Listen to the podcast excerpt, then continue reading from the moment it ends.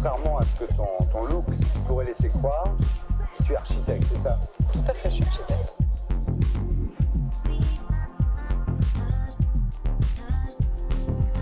Bonjour, bienvenue dans le podcast Archizoom. Je suis avec euh, Roxane. Bonjour Roxane. Salut Cyril. Nous avons le plaisir de recevoir les architectes Vanessa Lacaille et Mounir Ayoub qui ont fondé leur bureau ensemble en 2013. Ils travaillent en Europe et en Afrique sur des projets d'architecture, de paysage, des études de territoire et des projets d'exposition. Ils ont fait euh, notamment le pavillon suisse de la Biennale de Venise en 2021 et exposent actuellement dans la Biennale qui vient d'ouvrir sur invitation de la curatrice invitée Leslie Loco. Vanessa Lacaille, donc tu viens de La Réunion. Tu as étudié l'architecture à Paris puis à Versailles et tu as travaillé ensuite dans le bureau d'architecture paysagère ADR, l'atelier Décombre-Rampigny à Genève. Bonjour Vanessa. Bonjour Cyril. Et Mounir, tu as étudié toi à Tunis, puis à Mendrisio au Tessin, ensuite à Paris. Tu as été critique d'architecture pour la revue suisse Tracé et tu as commencé à enseigner à l'EPFL comme euh, assistant des architectes Frank Escher et Ravi Gunewardena en 2016. Bonjour Mounir. Bonjour. Avant de, de, venir sur votre parcours, de faire connaissance euh, avec euh, votre travail, on a une première question à vous poser pour, euh, pour commencer. Quelle est la première chose que vous faites le matin en arrivant au travail? Est-ce que vous avez un, un rituel, une habitude à partager? Comment vous commencez la journée? Ben, On dépose notre fille à l'école. Donc on sort en courant de la maison à 8h moins quelques minutes. Et puis on doit la déposer à 8h pile. On n'a pas de marge. Et puis après on marche un peu plus tranquillement vers le bureau. Et puis c'est là où on commence à discuter de ce qu'on doit faire ou ce qu'on veut faire ou ce qu'on n'a pas envie de faire. C'est ça. Et ça, ça nous prend quelques minutes. Je, on a la chance d'habiter dans le même quartier où la, notre fille va à l'école et là où on travaille. C'est ces quelques minutes de marche où on se dit, bon, qu'est-ce qu'on fait aujourd'hui? Et vous faites ça à deux Est-ce que vous avez, vous travaillez aussi avec des collaborateurs euh, dans le bureau? On est tous les deux. Ok, donc c'est vraiment le moment, le moment où démarre la journée, c'est quand vous avez déposé votre fille à l'école. C'est ça. C'est ça. Euh, ensuite, on aimerait bien en savoir un peu plus sur votre parcours. Euh, donc, on, a entendu euh, Cyril qui nous disait que donc euh, tu es réunionnaise et toi Mounir tunisien, mais après vous bougez tous les deux pour vos études. Donc, pourquoi pourquoi ces choix-là? Pourquoi avoir bougé à ces endroits-là? Pourquoi l'architecture? Enfin voilà, est-ce que vous pouvez un peu nous raconter comment ça a vraiment démarré au moment des études? Alors moi, je suis réunionnaise, mais j'ai grandi en métropole, dans une famille réunionnaise, donc en région parisienne. Et j'ai pas du tout commencé par faire architecture. J'ai commencé par faire du droit. Un petit détour. Puis en fait, euh, au bout d'un moment, ça me plaisait plus tant que ça. Puis euh, j'ai pris un an pour réfléchir. Et c'était drôle parce que je savais pas du tout ce que j'allais faire après, après ces deux premières années. Et puis c'est un jour où on m'a posé la question de qu'est-ce que je voulais faire quand j'étais petite. Et j'avais trois réponses maîtresse d'école, pompier et architecte. à quel âge donc euh... Ça, ça devait être, je devais avoir six ans. Je savais peut-être pas très bien ce que ça voulait dire, mais. Et combien d'années de droit tu as fait? J'ai fait deux ans. Moi, j'ai effectivement, je suis né en Tunisie, j'ai grandi en Tunisie. Ma mère est allemande et mon père est franco-tunisien. Euh, je n'y connaissais rien à l'architecture jusqu'à ce que je commence à étudier l'architecture. Donc, euh, j'ai choisi ça un peu par hasard. Puis la seule chose qui était importante, mes parents étaient, enfin ils le sont toujours, des gens très très engagés politiquement, des résistants. Euh, et puis pour mon père, il disait toujours, peu importe le métier qu'on faisait, mais on devait avoir un engagement politique dans le métier qu'on faisait. Donc la chose que je garde de ma famille, c'est peut-être plutôt ça. Pas l'architecture, mais l'engagement politique de l'architecture. Est-ce qu'il y a un moment où vous avez douté de ce choix pendant les études ou ça vous a plutôt conforté dans le fait d'être architecte? Le, le, le, moment même des études? Euh, Non, alors moi, dès que j'ai commencé, j'ai aimé en revanche. Je n'y connaissais rien du tout, mais dès que j'ai commencé, dès le premier jour, j'en garde des super souvenirs. Que ce soit les études en Tunisie ou après dans le Tessin ou en France, à Paris, j'en garde un merveilleux souvenir. D'ailleurs, j'en souffre beaucoup en voyant les étudiants aujourd'hui euh, parfois un peu souffrir dans les écoles d'archi. Moi, je garde que des, que des magnifiques souvenirs. Moi, je n'ai pas un parcours aussi euh, linéaire. J'ai commencé euh, super motivée, justement, reprise des études, plus âgée, etc. J'étais très, très, très motivée par l'architecture, par apprendre une nouvelle manière de, comprendre l'espace dans lequel on vit. Et, euh, Puis, euh, puis au bout d'un moment, après, euh, après avoir fait Erasmus, il me semble, ça commençait un petit peu à s'épuiser. Surtout, euh, surtout que j'arrivais pas très très bien à, à, trouver ma place finalement, ma manière de faire de l'architecture. Et on m'a dit plusieurs fois qu'il aurait peut-être fallu que je regarde aussi un peu ce qui se passait du côté du paysage. Je comprenais pas très très bien à l'époque ce que ça voulait dire. Euh, C'était euh, pareil des disciplines qui se, qui se côtoyaient sans vraiment dialoguer. Maintenant, c'est plus du tout le cas, mais à l'époque où je faisais mes études, c'était encore un peu le cas. Euh, et justement, à un moment, j'ai un peu hésité à trouver qu'est-ce qui, qu'est-ce qui pouvait me raccrocher. Puis j'ai fait un stage à La Réunion où, où j'ai travaillé avec des paysagistes et là, j'ai compris en fait quelle complémentarité on pouvait trouver entre l'architecture et le paysage pour comprendre le territoire dans lequel on vit. Pas simplement la ville, pas simplement le construit, mais les deux en fait. Et là, je me suis posé cette question quand on m'a demandé de faire une place publique dans un endroit uniquement accessible à pied. Puis là, tout d'un coup, je me dis, mais qu'est-ce que ça veut dire Faire une place dans un endroit, une place urbain, dans un endroit où il n'y a pas de voiture, il n'y a pas de bâtiment, il n'y a rien? Puis, euh, puis ça a commencé cette longue histoire avec le paysage. Puis là, ça m'a raccroché à l'architecture, en fait. Et ça, c'était à La Réunion quand tu as demandé de faire ça? Ouais, j'ai fait Cette un petit place, stage euh, euh, en quatrième année, il me semble. J'ai fait, je suis, passée- Oui. je suis partie six mois parce que j'ai raté une matière, ce qui m'a donné six mois de plus. Et là, tout d'un coup, j'ai j'ai découvert cette discipline qui est, qui est incroyable. Et donc, tu reviens, tu finis tes études d'architecture et puis tu enchaînes sur des études de paysage Pas ou- tout de suite, non. J'ai fini mes études d'architecture. Là, en deuxième moment de doute, euh, j'avais peur d'aller travailler dans un bureau. J'avais peur d'aller gratter sur des concours ou faire des choses euh, euh, alimentaires, entre guillemets, et puis de pas pouvoir être engagée. J'ai passé huit mois à chercher du travail dans tout ce qui touchait à l'architecture, mais qui était peut-être un peu en amont. Et je me souviens encore d'une lettre que j'avais écrite à, à une de mes professeurs où je disais que je voulais trouver une manière de faire l'archite- l'architecture plus sociale, avec un engagement politique plus important. Et j'ai pas trouvé de travail.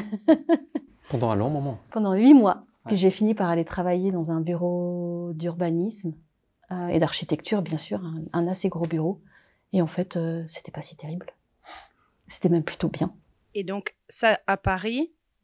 Et puis, tu reprends des études? Ensuite, au bout de deux ans, je reprends des études. Parce que, pareil, je continue à travailler, puis je me retrouve dans un projet où il y a énormément de paysages à faire. Un projet de complexe hôtelier dans la montagne au Maroc, enfin un truc euh, où vraiment il fallait être très sensible à la question du territoire. Et puis moi, j'avais pas les outils. Donc euh, j'ai galéré, j'ai travaillé sur ce projet. À, l'issue de mon contrat, j'ai j'ai pas renouvelé mon contrat et je suis partie faire des études de paysage. Et puis, suite à ça, tu arrives à Genève. Suite à ça, non, j'ai travaillé dans un premier bureau de paysage. Donc là, on est, en- on est déjà, on est en 2010. Et puis, euh, et puis à cette époque-là, c'est Mounir qui a trouvé quelque chose en Suisse. Et on s'est dit, bon, bah, c'est le moment de bouger. Donc en 2012, 2013, pas les deux la même année, on décide de bouger sur Genève. Vous vous connaissiez déjà avant de venir euh, en Suisse. Et donc, Mounir, toi, tu dis que tu as un parcours assez en ligne droite. hein, euh, et puis, euh, même si tu as beaucoup bougé, géographiquement, c'est varié entre le Tessin, Paris et Tunis, mais tu, tu, as, fait tes études. c'est peut-être un parcours assez classique. Et puis, Vanessa, c'est tes doutes, peut-être tout d'un un échec qui fait que tu réfléchis plus à ce que tu dois faire. Et, que, et comment vous vous êtes rencontrés, les deux? À quel moment est-ce que vous rencontrez, vous décidez on va travailler ensemble? Ah, sur- le parcours classique, c'est en fait c'est pas tellement vrai parce que j'ai retapé aussi pas mal. En fait, on a fini tous les deux nos études assez tard. Moi, j'ai commencé par faire un tronc commun de beaux-arts en Tunisie. À l'époque, c'était comme ça. C'était la vieille tradition des écoles d'archi qui étaient liées aux beaux-arts. Donc moi, j'ai commencé par faire vraiment de l'aquarelle, du lavis, du fusain et tout ça pendant deux ans. Et après, j'ai fait de l'archi et ça m'a emmerdé au bout de deux ans parce que c'était, on pouvait pas voyager énormément, il n'y avait pas de bibliothèque. Et je suis parti en France une année. Et après, je suis allé au Tessin et après, je suis revenu à Paris finir mes études. Mais en allant en France, ils m'ont fait reculer. Ils considéraient que j'avais pas le niveau.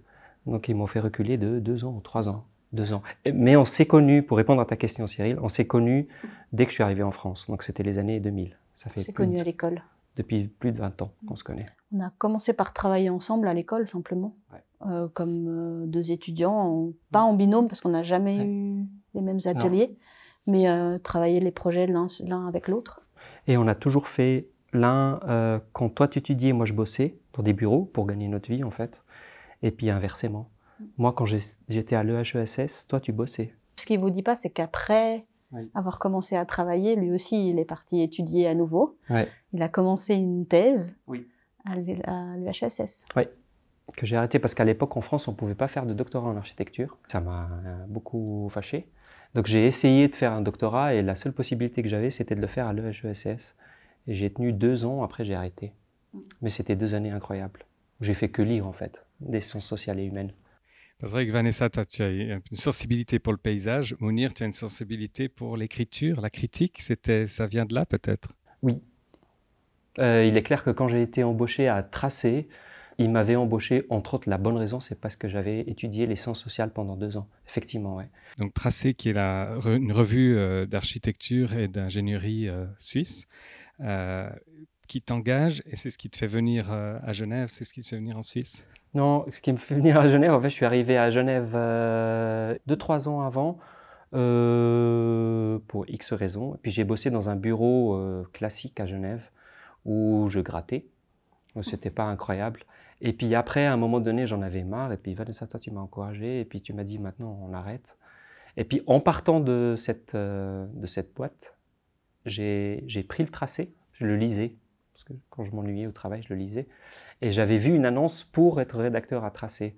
Puis j'avais postulé. Et puis à l'époque, l'ancien rédacteur en chef avait le courage de. Hum, il m'a pris. Euh, j'avais pas de formation de journaliste, je ne savais pas écrire. Et à l'époque, il y avait deux personnes dans la revue qui m'ont qui, m'ont, qui ont été très patients pendant 3-4 mois, qui m'ont appris à écrire en tant que journaliste, en fait. Et ils étaient très patients. Et c'était une chance. Parce que il choisissait, il a choisi à l'époque un, plutôt un architecte plutôt jeune, pas du milieu local suisse, euh, quelqu'un qui venait plutôt de l'étranger. Euh, euh, et, c'est comme ça que j'ai été embauché à Tracé. Je suis resté 6 ans. Tu, tu travaillais en tant qu'architecte à côté? Oui, j'avais toujours ma boîte à côté. Et donc, vous arrivez à Genève, vous travaillez à Genève et puis en 2013, vous décidez de fonder euh, un bureau ensemble, euh, le laboratoire d'architecture. D'où vient le nom? Kazuo Shinohara. J'aimais beaucoup ce texte, on connaît beaucoup sur ces maisons, j'adore ce texte. Et à un moment donné, il expliquait qu'en fait, il envisageait l'idée de laboratoire pour faire de l'architecture, en mélangeant, en jouant sur les, mots expérimentation et expérience. Et il disait qu'en fait l'architecture était un jeu où on expérimentait sérieusement, comme les scientifiques dans un laboratoire. Et on a aimé ça. Un des premiers projets peut-être importants pour vous, pour votre bureau, c'est en 2016, euh, Europan, en Suisse. Vous gagnez Europan. Euh, D'abord, peut-être, qu'est-ce qu'Europan en, deux mots? Euh, Et peut-être, qu'est-ce que ce concours... Euh, est-ce que, est que, son concours a joué un rôle déterminant dans la création et surtout dans la définition de votre bureau et de votre pratique? Juste avant le repas, en fait, euh, on a, quand on a monté notre bureau, c'était juste au moment où on a eu les, les AJAP, les, les albums des jeunes architectes et, paysagistes en France, à Paris, euh, qui était un, un, concours. Qui est un prix du ministère de la Culture euh, français européen. Exactement. qui encourageait la jeune création architecturale et paysagère en France. Donc on a proposé les projets euh, sur lesquels on travaillait. Puis ça, c'est un prix qu'on a eu juste avant de bouger à Genève. Et, euh, et du coup, ça, c'était vraiment le, le, démarrage vraiment de notre bureau et de notre manière de travailler, qui est toujours à cheval entre la, la recherche, l'expérimentation dans notre pratique. Et c'était, on avait fait des projets avant. On a fait plusieurs projets en Tunisie d'expérimentation architecturale, des prototypes de construction. C'est un projet qui nous tient beaucoup à cœur. C'est un projet assez long à expliquer, mais c'est un projet qui était passionnant. On travaillait avec un docteur qui avait une colline où il nous a mandaté pour faire des expérimentations architecturales, où il s'agissait d'expliquer comment on pouvait, plutôt que d'acheter le ciment, euh, les briques rouges et la, ferraille, qui étaient essentiellement des matériaux d'exportation, on pouvait travailler avec euh, des matériaux ordinaires locaux et, et surtout donner de l'argent à la, à la population locale, à la main-d'œuvre locale et pas donner l'argent dans la matière première qu'on a achetée. Ça, c'est un projet qu'on a quasiment jamais publié, mais qui nous tenait beaucoup à cœur. Et on a construit une petite maison en France aussi, dans le sud-ouest. Et du coup, le repan, c'était un peu euh, la, la, manière qu'on a eu, enfin qu'on a eu de de continuer cette même manière de travailler, mmh. mais en Suisse, parce que finalement, on n'avait jamais vraiment travaillé euh, en Suisse. Et puis pour répondre à ta question, Europan, Cyril, c'est un concours européen aussi de la jeune création architecturale et paysagère et qui, à une certaine époque, donnait quand même beaucoup de commandes aux jeunes architectes. Donc une reconnaissance en France, puis une reconnaissance en Suisse, et après, cinq ans après, 2021, vous représentez la Suisse à la Biennale de Venise. et ce projet traite de frontières, euh, et de manière plus large, moi, ce projet, euh, ça m'intéresse d'en parler parce que j'ai l'impression que c'est une bonne entrée aussi dans votre pratique euh, qui est assez engagée, politique, qui est, et vous en avez déjà parlé, le fait d'expérimenter pour arriver, enfin, ou pour faire du projet d'architecture. Et donc, voilà, c'est un peu une clé d'entrée pour vous demander de nous parler un peu plus concrètement, alors soit de ce que vous avez montré à la Biennale en 2021, ou, euh, ou alors plus, plus largement de cette question euh, d'engagement euh, politique expérimental dans, oui, dans une discipline architecturale. C'est quand même assez particulier. oui, alors après cet Europan, on a continué à travailler dans les bureaux. non, Vanessa dans, chez ADR et moi chez Tracé. Et puis à un moment donné, on a vu l'annonce du concours. je te laisserai parler du, du, projet en soi après. Puis nous, on a vu ce concours partir, sortir. Et puis, euh, et puis on a postulé. Puis c'était un concours sur trois phases. Je ne sais plus combien c'était maintenant, mais on avait effectivement remporté le concours. Et après, c'était une grande aventure. Bah, en fait, euh, ça nous a donné aussi un peu l'opportunité de, de proposer euh, vraiment pleinement une manière de travailler sur un sujet. la frontière, c'est un sujet qui nous, qui nous intéressait déjà. C'est-à-dire comment est-ce qu'on pourrait investiguer cette question politique, même mondiale, euh, en allant directement sur le terrain, voir l'impact de ce dispositif politique sur le terrain et d'en parler surtout avec les, habitants. Et puis c'était une aventure qui a duré trois ans, qui devait en durer, deux ans, mais qui a duré trois ans à cause du Covid, ou grâce au Covid, je sais pas. Au départ, ça devait être une étude, mais c'est devenu vraiment un projet euh, d'architecture ou d'action politique d'architecture euh, qui a commencé sur le terrain et qui a fini sur le terrain. Fini sur le terrain, dans quel sens? En fait, euh, juste avant l'ouverture du pavillon suisse, euh, donc on était en 2021. Euh, donc notre projet c'était d'aller avec un camion, de faire des maquettes avec les habitants, de travailler sur leur représentation du territoire, c'est de saisir la frontière et la multiplicité des regards de, sur, la, sur ce territoire et de, de, le transmettre finalement à Venise. Mais avec euh, voilà, avec le, avec l'année supplémentaire, le Covid, etc. On s'est reposé beaucoup de questions. C'était un territoire qui est devenu très très très présent dans la vie de tout le monde parce qu'il s'est fermé, ouvert, filtré, enfin, etc. Et du coup, juste avant l'exposition, on a décidé de retourner sur le terrain. D'une pour euh, pour continuer à travailler. Pour nous, une année supplémentaire, c'était pas juste d'attendre euh, pour présenter notre expo, mais de continuer le processus. Donc on a transformé le camion qui nous a servi au départ à recueillir les, maquettes des habitants, on l'a transformé en un forum mobile. On s'est dit cette fois, euh, il est plus temps de, d'écouter, il est temps d'agir. Donc on, était en, lockdown au début de l'année. Donc on a fabriqué cette, ce, ce forum qui au début était censé être un camion qui devait euh, transmettre ou restituer euh, la frontière à la frontière. Donc ça c'était le projet initial. Mais au final, vu qu'on était encore en plein, en plein travail, on l'a utilisé pour, euh, pour dresser le récit de la frontière par ses habitants. Et du coup, c'est devenu un espace public mobile, parce qu'on n'avait pas d'espace public dans lequel se réunir à cette époque. Et on l'a déplacé dans cinq endroits de la frontière on a réuni euh, les gens qui pouvaient venir, qui avaient participé déjà à la première phase. On les a invités à se réunir et à discuter de l'avenir ensemble de la frontière. Je me souviens d'une anecdote euh, pour ce projet où c'était, pour nous, c'était important de revenir faire le tour de la frontière juste avant l'ouverture du pavillon suisse. en fait, on a, on a fait l'expo ici, sur le territoire. Et puis c'était marrant parce que, comme tu disais, on était au lockdown, tout était fermé. Il n'y avait ni café, ni resto, ni rien du tout.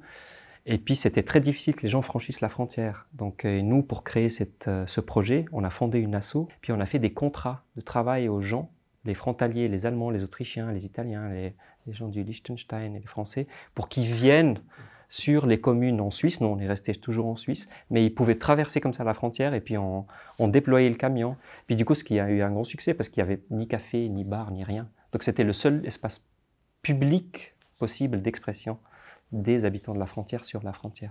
C'était un moment super chouette. C'est très intéressant parce que vous, vous prenez l'opportunité en fait d'une invitation, enfin d'une exposition, c'est pas une invitation, c'est un concours, mais d'une exposition que vous pouvez faire dans ce cadre euh, des pavillons suisses de la Biennale de Venise pour euh, développer une envie ou je sais pas, une intuition que vous aviez de regarder le territoire de la frontière, euh, non pas comme une ligne, mais comme vraiment un, un lieu. Et puis, euh, vous en faites un vrai travail de terrain et jusqu'au bout. Et puis, peut-être que ça peut nous amener à ce qu'on a suivi cette année. Enfin, vous étiez invité, professeur invité ici à l'EPFL. Vous avez fait un atelier de projet avec des étudiants, un groupe d'étudiants. Et là, encore une fois, euh, vous avez une envie, une thématique euh, originale sur laquelle vous voulez rechercher, mais vous vous arrêtez pas à la recherche, vous faites un réel travail de terrain pour redonner aussi quelque chose après euh, au terrain ou à la situation que vous avez étudiée. Alors, peut-être, est-ce que vous pouvez nous raconter cette expérience d'enseignement et de, de travail de, de recherche? Ah. Donc le studio qu'on a proposé, en fait, à la base, on, donc on était très intéressé par l'enseignement, évidemment, et euh, on avait proposé, plutôt que de poursuivre sur le, territoire de la frontière, de poursuivre sur la méthodologie de travail, c'est-à-dire comment est-ce qu'on arrive à travailler, euh, à faire de l'architecture avec les habitants et à comprendre euh, le territoire dans lequel on vit en faisant de l'architecture, faire de l'architecture pour comprendre. Et, effectivement, on a proposé cette thématique de l'architecture nomade vraiment sous l'angle de ce qu'on appelle euh, les gens du voyage, donc qui est aussi un, qui sont en territoire de marge le plus souvent, mais qui est aussi un habitat marginalisé. Qu'on a proposé aux étudiants de notre studio de faire un projet collectif et euh, d'investiguer cette question collectivement. Donc d'abord par, euh, par, par aller chercher l'imaginaire, l'imaginaire de ces personnes, l'imaginaire de ces voyageurs, comment ils projettent leur habitat, comment ils imaginent euh, leur habitat idéal, la cité nomade rêvée, comme on l'a appelé. là aussi, on a retravaillé en maquette, on est allé euh, se déplacer vers les habitants, on ne les a pas appelés vers nous. Puis dans, la deuxième, dans le deuxième semestre, on, a plutôt, euh, on est retourné sur le terrain.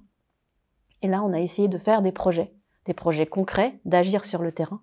Puis là, on a investigué ce que c'était que l'hospitalité, comment on pouvait l'offrir, nous, ou comment on pouvait essayer de l'améliorer. Et là, on a travaillé sur trois projets, euh, trois, trois, trois, interventions principales.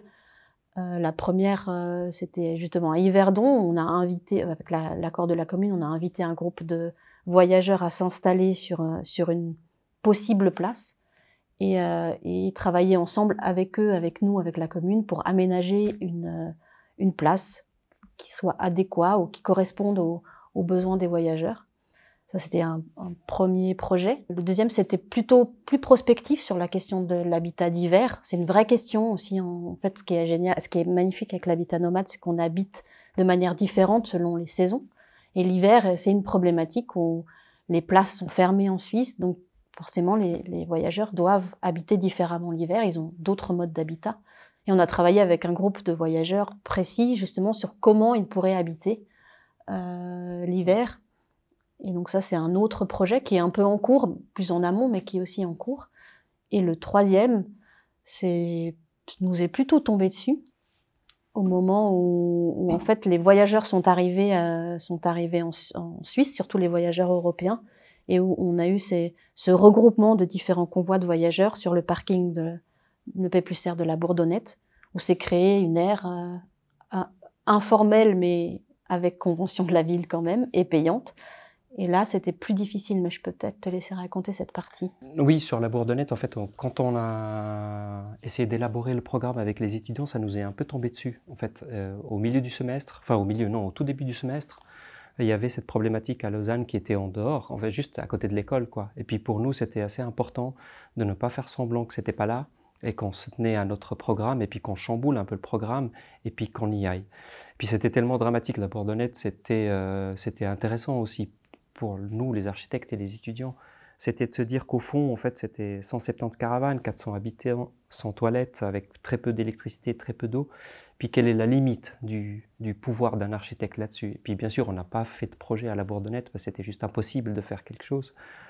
Mais, euh, pour nous, c'était important. Puis ça rejoint un peu ce, qu'on essayait de faire au début, quand on a été ici euh, appelé à l'EPFL pour nous, l'idée principale, c'était que l'école sorte de l'école. C'était en fait, euh, effectivement, comme tu disais Cyril tout à l'heure, c'est d'agir avec le projet de la Biennale sur le terrain.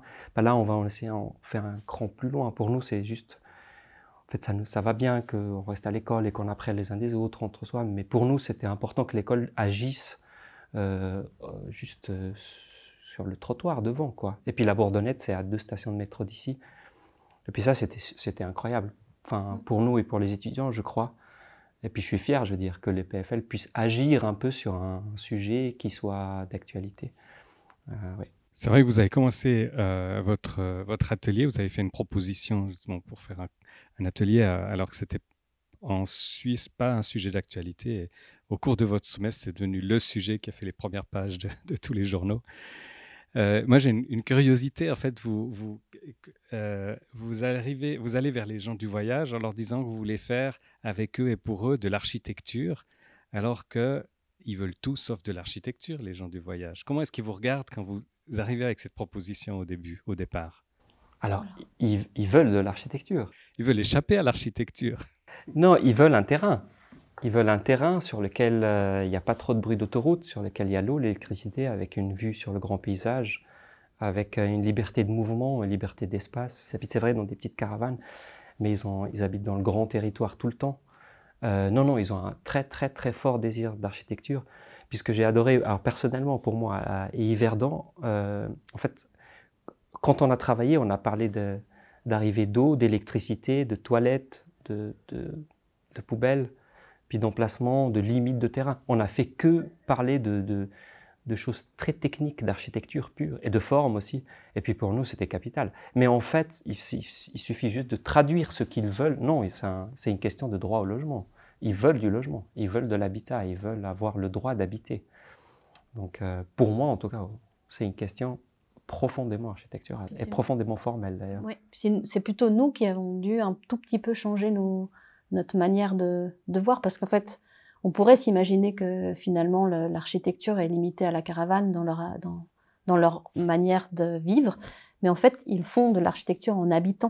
En fait, ils déploient leur architecture. L'architecture, c'est c'est certes la caravane, mais aussi l'espace qui est entre la caravane. Et finalement, on se rend compte que l'organisme architectural, c'est la place, ce qu'ils appellent la place. Donc, ce que tout le monde appelle aire de passage, transit, séjour.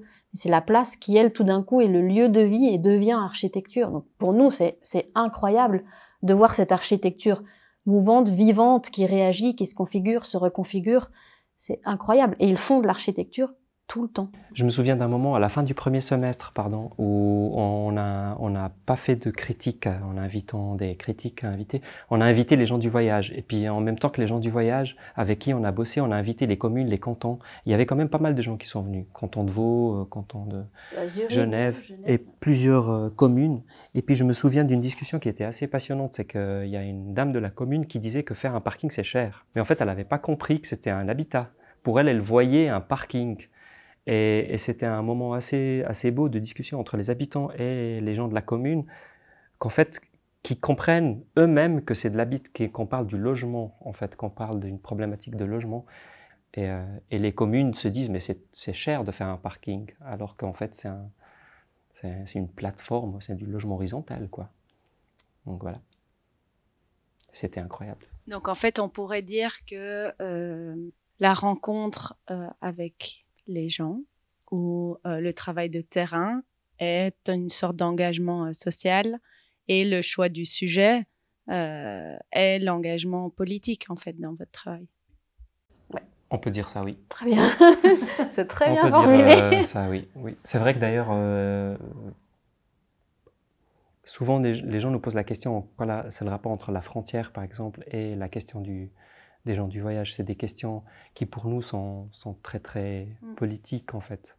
À la fin du 18e, 19e siècle, la question de la, la naissance des nations, des, des, nations modernes, la question des frontières est, voilà, est, est un reste de, de, ce, de cette création-là. Et puis la question de la, des sédentaires et des nomades aussi, la ségrégation des nomades qui date depuis cette époque, enfin depuis avant, et nous, on s'intéresse à ces espaces-là en disant que ça devrait être pas des espaces, c'est des espaces politiques de négociation et d'espaces publics, en fait. Mmh. C'est ce qu'on a essayé de faire de la frontière.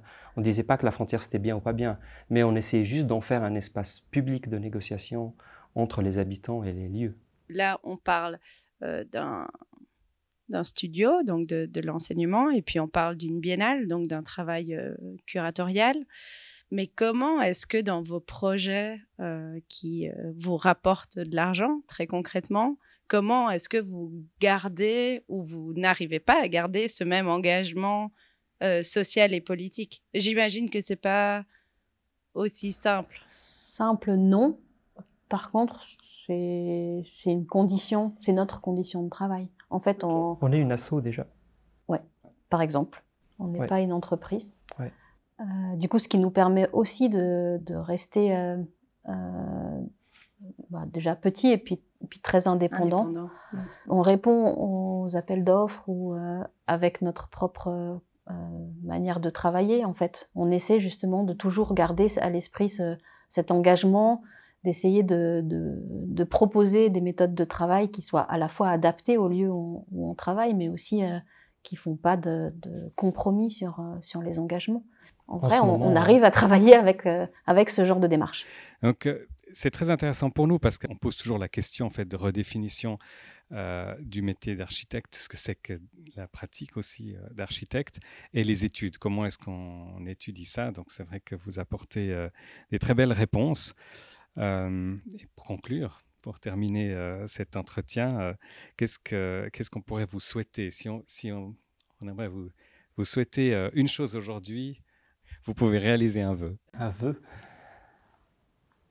Et bosser.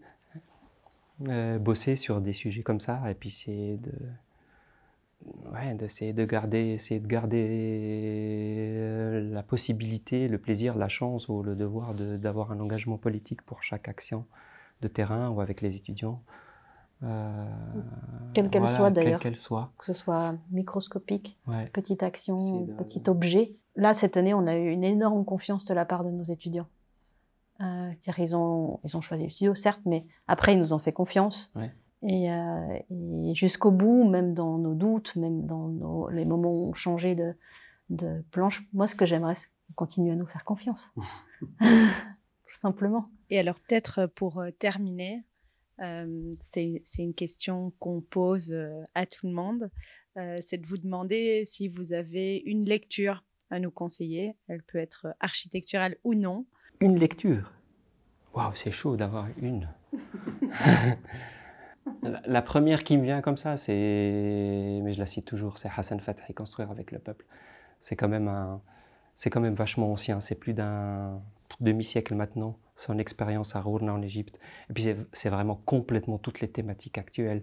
Donc la construction écologique, la construction avec les matériaux locaux, la construction avec la terre, la construction avec les gens, la construction par et avec les gens. Et c'est des choses qui datent quand même d'un. qui sont anciennes. Non, tout ça pour dire qu'en fait, je, ne crois pas qu'on innove, nous, ou d'autres de nos collègues innovent. Je pense qu'on peut que refaire des choses qui ont été déjà plutôt faites. Et puis Hassan Fateh, je crois qu'il en parle euh, assez, bien. Euh, moi, j'irai en Argentine. Hmm.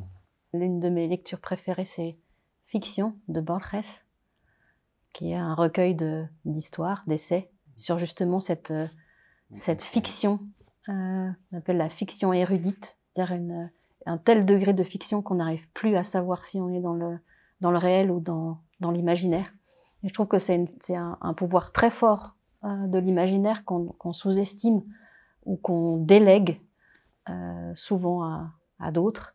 Et, euh, et la force de l'imaginaire pour agir, c'est fondamental euh, pour moi. Donc c'est vraiment une lecture que je recommande, qui nous plonge dans cet entre-deux où on n'arrive vraiment plus à dissocier. Puis c'est ce qu'on vit tous les jours, on sait plus ce qui est vraiment réel et ce qui est vraiment imaginaire. Et finalement, le réel n'est qu'une partie de l'imaginaire. Merci Mounir, merci Vanessa de nous avoir partagé euh, toutes ces belles expériences. Merci Roxane. Bah, à très bientôt. Merci à vous deux. Merci à vous.